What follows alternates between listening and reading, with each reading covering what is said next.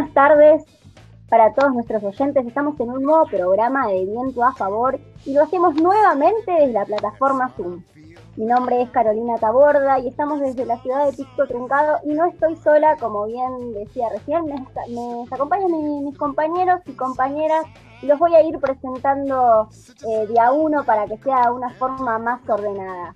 Eh, en esta ocasión voy a presentar a Jimena Lacreu. Buenas tardes, Jime, ¿cómo estás? Hola, Caro, ¿cómo andás? ¿Cómo andan?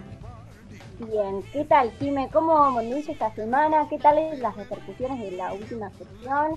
¿Y qué traes para el programa de hoy? Bueno, muy contenta la verdad con las repercusiones. Y para hoy quiero, vamos a hablar del feminismo. Wow, bien, bien, buenísimo porque se acerca el primer encuentro provincial este, feminismo y bueno, seguramente tenés toda la data, no quiero adelantar, se viene una nueva sección de construcción de relatos. Eh, si me permitís, sí me voy a saludar a nuestra compañera eh, María Eugenia Ortiz. ¿Cómo estás, Euge? Bienvenida. Hola, Caro. Hola, compañeros, compañeras, ¿cómo están? Eh, bueno, en este caso vamos a hablar hoy el programa pasado hablamos de los apolíticos y este programa vamos a hablar sobre políticos y sobre militantes. Perfecto, buenísimo, así es, una nueva sección de Contra la Corriente. También eh, está mi compañera María Neck. ¿Cómo estás, Mari? Hola chicos, ¿cómo andan? ¿Todo bien? bien, ¿qué tal hoy? ¿Cómo anduvo esta semana? Bien, súper bien, acá estoy. Eh, hoy les traje para que charlemos sobre un documental que nos va a tocar a todos, aunque lo hayas visto o no lo hayas visto, te vas a, vas a sentir bastante eh, tocado por, por eso y, por, y una serie que se llama eh, Sharp Object, pero después les adelanto más. Bien, buenísimo, buenísimo. También eh, vamos a saludar a nuestro productor Ramiro Palenque que nos acompaña desde Capital Federal. Buenas tardes, Rami, te saludamos. Claro, ¿cómo andás? ¿Cómo andan? ¿Todo bien? Bien, contentos y contentas de que, de que te animes, de que quieras salir. Hoy sí, sí, acompañando hoy desde adentro para contarles que vamos a tener el sorteo de Tasca, que es una remera elección que está participando un montón y lo van a ver en nuestro Instagram, que es arroba vientoafavor.fm. Así es. Bien, y de esta forma seguramente que a lo largo del programa se irán sumando nuestros compañeros Vamos a recordar también que la operación técnica y en todo lo que es la edición nos acompaña nuestro compañero Marcos Nex. Este, así que, y bueno, lo que queda del programa seguramente se irá sumando Pato y Marcos también. Eh, no quiero seguir alargando lo que es esta presentación y de manera inmediata vamos a dar inicio a una de las secciones, para mí, como siempre lo digo, una de las preferidas, este, Estamos en comunicación telefónica con Nicolás Catuchín porque hoy vamos a hacer recorriendo mi provincia y elegimos un lugar que algunos conocían y otros este, no, pero para mí es uno de los lugares más lindos de nuestra provincia, que es el Parque Nacional Perito Moreno. De esta forma, saludamos a Nicolás, no sé si nos está escuchando, muy buenas tardes, todo el equipo de Viento a Favor te saluda. ¿Qué tal? Buenas tardes, Carolina. Muchísimas gracias. saludos también y saludos a la audiencia. ¿Qué tal? Encantada, un gusto de, saludarte. Eh, queríamos conocer un poco del parque. Este, Nicolás, para los oyentes, quiero contarles el intendente del Parque Nacional Perito Moreno. No sé si querés contar geográficamente, como para ir ubicando a los oyentes, dónde, dónde es que estás eh, y qué podés contar del parque hoy. Bueno, mira, nosotros en, en este momento la sede administrativa funciona en la localidad de Gobernador Gregorio, es como la cabecera desde donde se gestiona el parque. Pero el Parque Nacional Perito Moreno, la, parte territorial, está en lo que sería el centro oeste de la provincia de, Santa Cruz, a 220 kilómetros desde, desde el Gobernador Gregorio. De la Ruta 40 son unos 110 kilómetros el parque tiene aproximadamente 140.000 hectáreas y representa a grandes rasgos dos, dos formaciones, este, dos ambientes muy importantes, que son la estepa patagónica y el bosque patagónico, el bosque austral.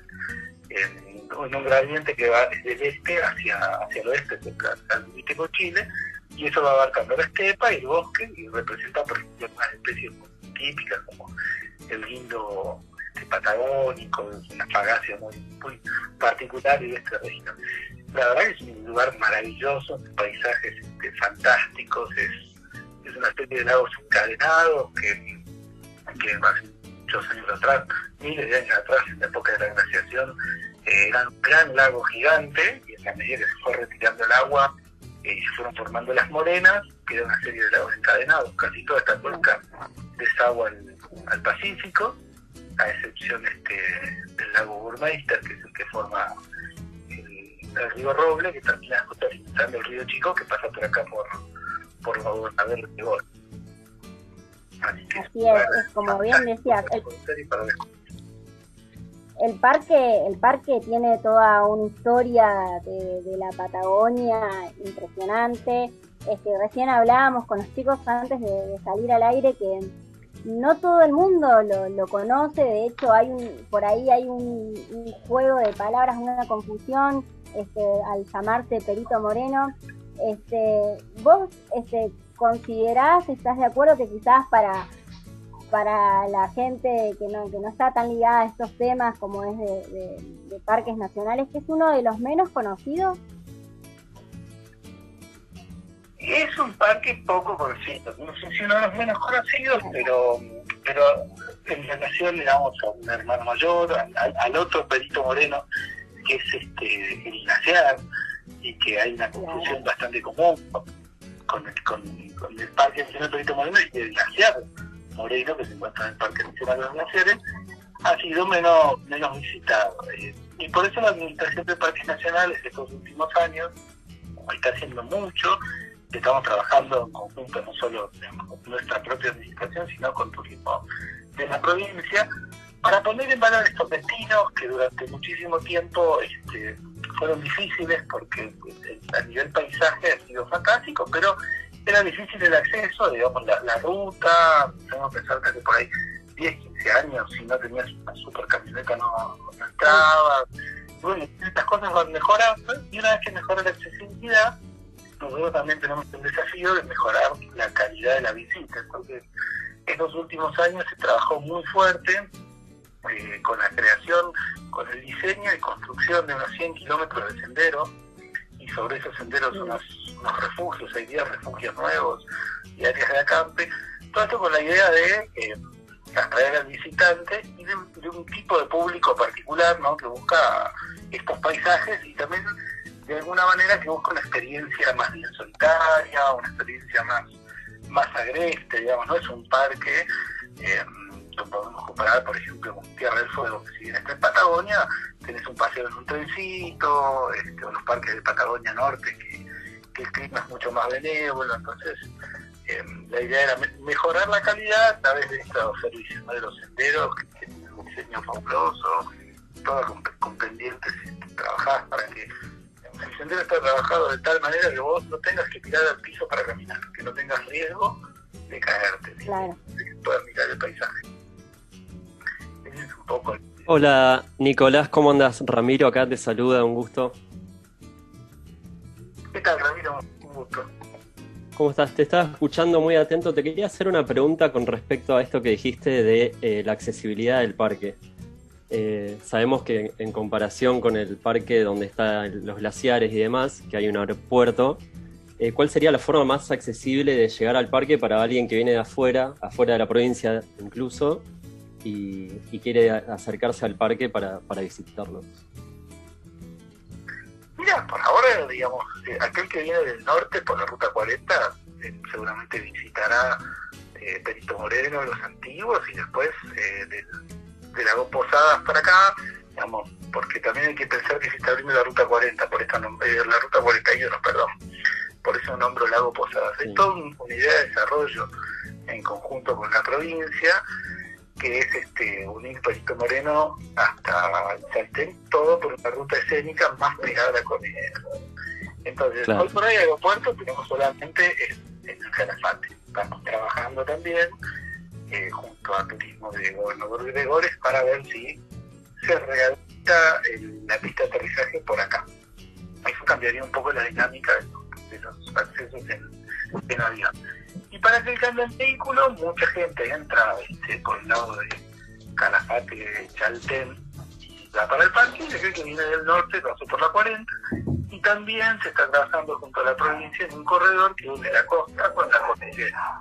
Así que hay toda una estrategia de desarrollo y de trabajo conjunto para lograr que la gente circule por la provincia. Y dentro de eso, que pueda pasar por todos los atractivos que tiene, algunos son parques nacionales y otros son hermosos lugares y con muy buen nivel de, servicios, y no son parques o hermosos pueblos como Ser Gregores, y la idea es hacer todo un entramado pero bueno, a nivel aeropuerto, por hoy el más cercano sigue siendo el de Caramuti.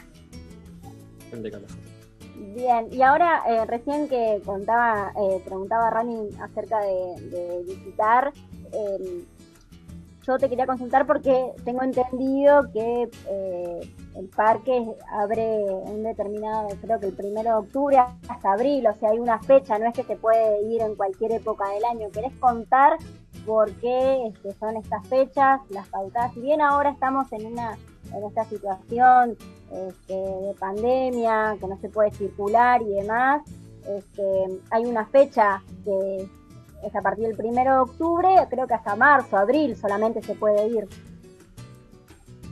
Eh, por ahora es desde el primero de octubre hasta el 31 de abril. Digamos, el primero de mayo ya está cerrado el parque. En realidad esto es por una cuestión de asociada a las cuestiones climáticas, ¿no? Eh, el camino se pone feo, este año nuestros compañeros que están en el territorio, ellos no se van, ¿no? Y han quedado aislados más de 40, 50 días por la nieve, por el, camino que es difícil en invierno. Eh, y además, si bien este, ahora se está trabajando en esta red de senderos, eh, hace unos años atrás solamente se podía venir en carpa y era una época ya bastante compleja para quedarse en junio a hacer un paseo en carpa. Estamos estudiando de a poco, en base a esto que contábamos, senderos nuevos, también empezar a habilitarlo para algunas actividades este, invernales, ¿no? Eh, y por eso estamos trabajando también muy fuerte con vialidad provincial, porque de mejorar el camino, que hay todo un proyecto, eh, y después con esta ruta troncal que va a la 41, eh, probablemente se abran más futuro actividades invernales del parque. Hola, ¿qué tal? María Eugenia te saluda. Quería consultarte eh, dos cosas. Primero, ¿qué tipo de turismo reciben en el parque? Y en segundo lugar, eh, ¿cómo tenemos que ir preparados para visitarlo? ¿Qué tal, María Eugenia? Un gusto. Mira, nosotros recibimos, eh, hay como dos tipos bien definidos, que es el turismo internacional, que suele venir entre octubre, noviembre, diciembre, y después, durante el resto de la temporada de verano, más nacionales. Una de las cosas que nos estuvo pasando como algo positivo es que en la medida que vamos mejorando los servicios en conjunto, como venimos trabajando, aumentó la cantidad de visitantes nacionales. Y eso nos encanta, porque significa que al mejorar la accesibilidad viene más, más gente de la propia Argentina y de la propia provincia este, a, descubrir nuestras, nuestras bellezas y oportunidades de, conservación.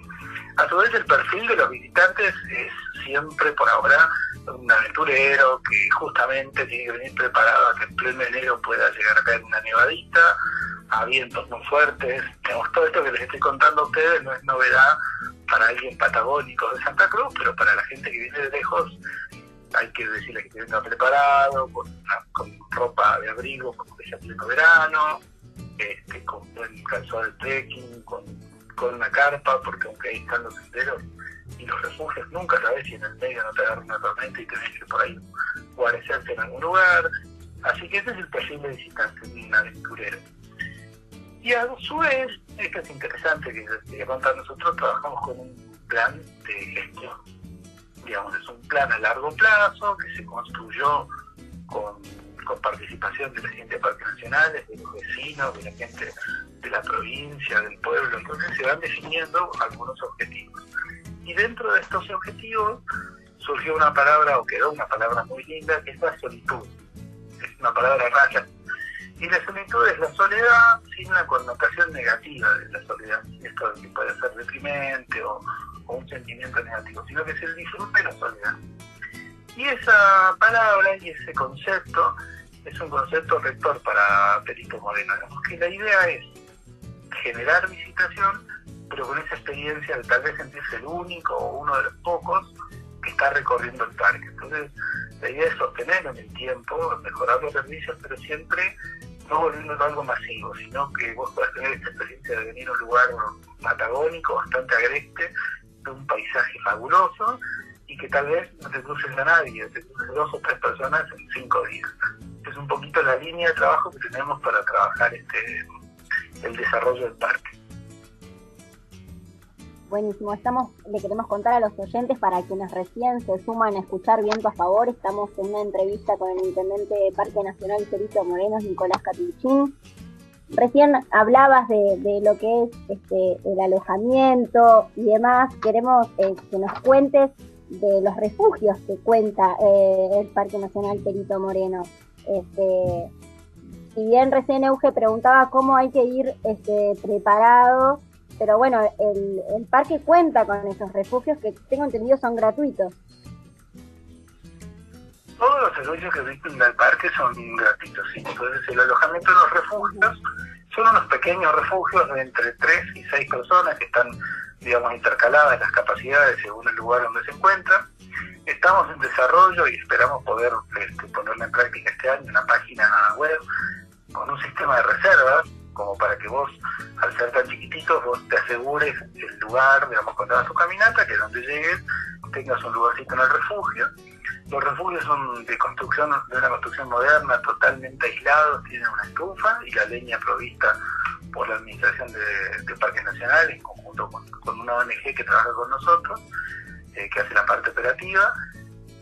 Y hay colchonetas, banquitos, mesas, es un lugar este, Además, lo interesante es que están construidos hace muy poco, pero con técnicas de bajo impacto. Entonces, eh, parece que estuvieron desde siempre y con un diseño que prácticamente se confunde con el paisaje. Así que vos eh, haces tu reserva, te aseguras el lugar, vas a llegar al, lugar ahí, vas a poder descargar la mochila, tener una camita, este, la estufa, algunos enseres de cocina y utensilios, te que llevar la comida y están asociados a una serie de letrinas o baños secos que está eh, bien explicado cómo es el uso para mantenerlos limpios, este, son totalmente amigables con la naturaleza. Así que la idea es que vos, este, después de una larga caminata durante el día, tengas un lugar cómodo donde parar. Una, una hermosura. La verdad que dan, dan ganas de ir, este, teniendo en cuenta la situación en la que hoy nos encontramos, sabiendo que la provincia este, lamentablemente está incrementando la cantidad de casos. Este, no, no sé muy bien cómo está hoy eh, gobernador Gregores, pero por ahí puedes comentar este, un poco cuál es la, situación y si bien no están recibiendo visitas este, por esta cuestión que decías recién, tengo entendido que en el parque se sigue trabajando, este, es continuo el trabajo de, de ustedes ahí. Claro, exactamente. Mira, nosotros como todos los parques nacionales eh, tenemos la expectativa de lo antes posible poder volver a recibir visitantes. En nuestro caso particular, estamos inmersos en, la provincia de, Santa Cruz, que en este momento está en una situación epidemiológica un poquito más compleja, este, mantenemos eh, trabajamos en conjunto con el Código Gobernador Gregores y como en principio los parques se iban a abrir para los visitantes locales, nosotros locales, aunque estamos un poquito distanciados, lo consideramos agregores, eh, estamos en, la espera. Pero esperamos en una segunda etapa, que nosotros le llamamos fase 2, empezar a pensar que se va a habilitar este, la circulación por lo menos provincial, y vamos a recibir gente de toda la provincia, y en una tercera etapa tal vez ya nacionales y extranjeros y volver a una, a una nueva normalidad, digamos, Mientras tanto, hay guardaparques y personas que se llaman brigadistas de incendios forestales que viven todo el año en nuestro centro operativo, en nuestras seccionales, y digamos que como la función del parque no, no es únicamente la atención al turismo, sino más bien que nuestra función principal es la conservación,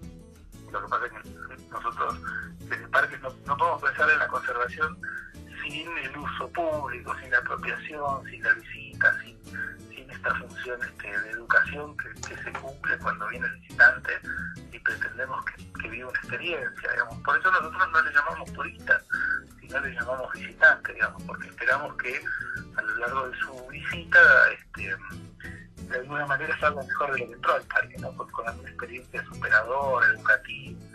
Entonces nuestros compañeros que están allá siguen trabajando en proyectos de conservación, monitoreo de, de huemul, por ejemplo, que es una especie presente en el parque, control de algunas especies exóticas como lo es este, los salmónidos y, el bisón, eh, trabajos de observación de aves y después todo lo que tiene que ver con renovar la cartelería, el mantenimiento de las instalaciones propias y las de turismo, este, manejo ganadero, todas estas cuestiones se siguen haciendo sin problemas. por ahora lo único que está suspendido son las visitas,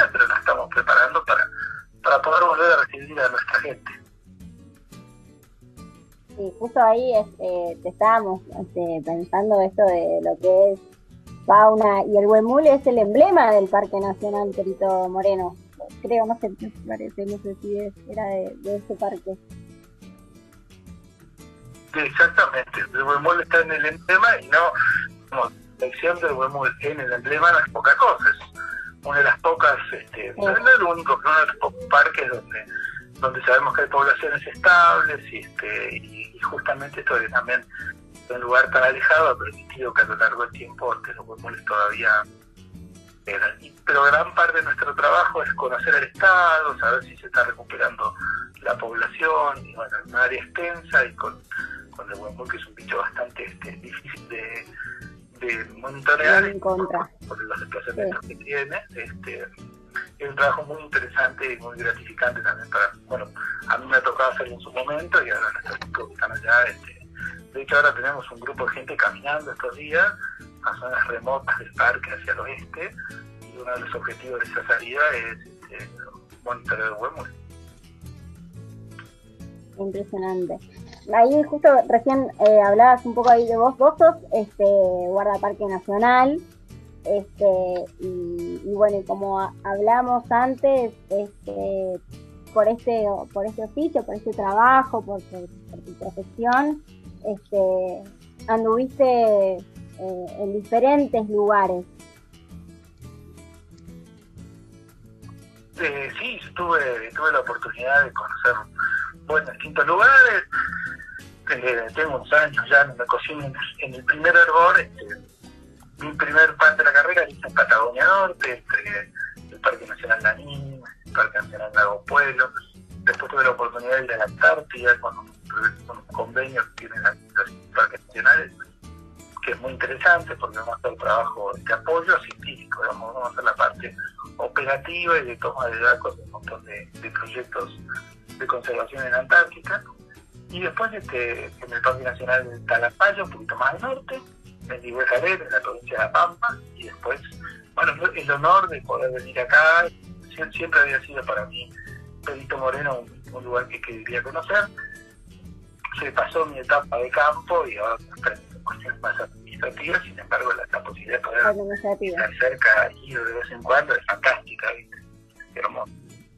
Sí. Qué bueno, qué bueno la verdad que es un lugar que, invitamos a todos los oyentes de Viento a Favor que, se animen. Mientras tanto, no sé si tienen actualmente una, alguna red social, este, alguna página oficial en donde se pueda ir conociendo y viajando de manera virtual este, lo que es eh, Parque Nacional Perito Moreno.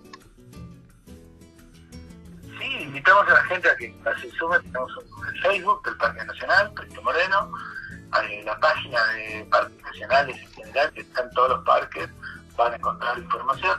Como te conté, está el desarrollo de una página propia más orientada a las cuestiones este, de las caminatas y los senderos. Y en el Facebook van a encontrar que se publicó hace poquito toda una guía de viajes que se armó junto a, a las localidades de Gobernador Gregores, este, Lago Posadas, los antiguos, todo el sector, toda la zona, digamos, entre centro y noroeste de, Santa Cruz, y ahí van a encontrar eh, información bien fresquita sobre, sobre Perito Moreno y sobre toda la región. La idea es siempre trabajar en red, como decía al principio. Eh, y después si escribirnos a peritomoreno.gov.ar, correo que está registrado en Facebook, y nosotros le podemos dar toda la información. Eh, siempre a disposición, esperamos también, digamos, ya siempre la invitación de que vengan, y ahora esperamos que pronto la situación mejore y podamos empezar a recibir, bueno, la gente de, Pico Truncado que, que está escuchando esto, y en general la gente de toda la provincia, de Argentina que, nos quiera visitar, que soplen buenos vientos, digamos. Así es, así es. Desde ya agradecemos tu predisposición. Eh, nos encantó poder tener esta charla, poder llegar a, los oyentes, no solo de Truncado, porque bueno ya, este, ya que estamos, eh, podemos contar que, este programa sale también en nuestro Spotify de Viento a Favor, así que seguramente va a estar eh, sumándose gente de, otros lugares. Nicolás, eh, desde ya te agradecemos este, la nota, toda la información y ojalá, ojalá tengamos la posibilidad pronto de poder visitar este, este parque que es tan bonito. Bueno, le agradecido soy yo por esta oportunidad que nos brinda a la, Administración de Parques Nacionales y a, mi equipo de trabajo. Y bueno, de vuelta también, ojalá pronto podamos recibirlo porque estamos extrañando esa pata importante que es este nuestros visitantes ahora en esta época. Así que bueno, siempre a disposición y un saludo a la audiencia y cuenten con nosotros para lo que necesiten. Muchas gracias. Todo el equipo de Viento a Favor te saluda. Un abrazo. Quédate con nosotros. Quédate en Viento a Favor.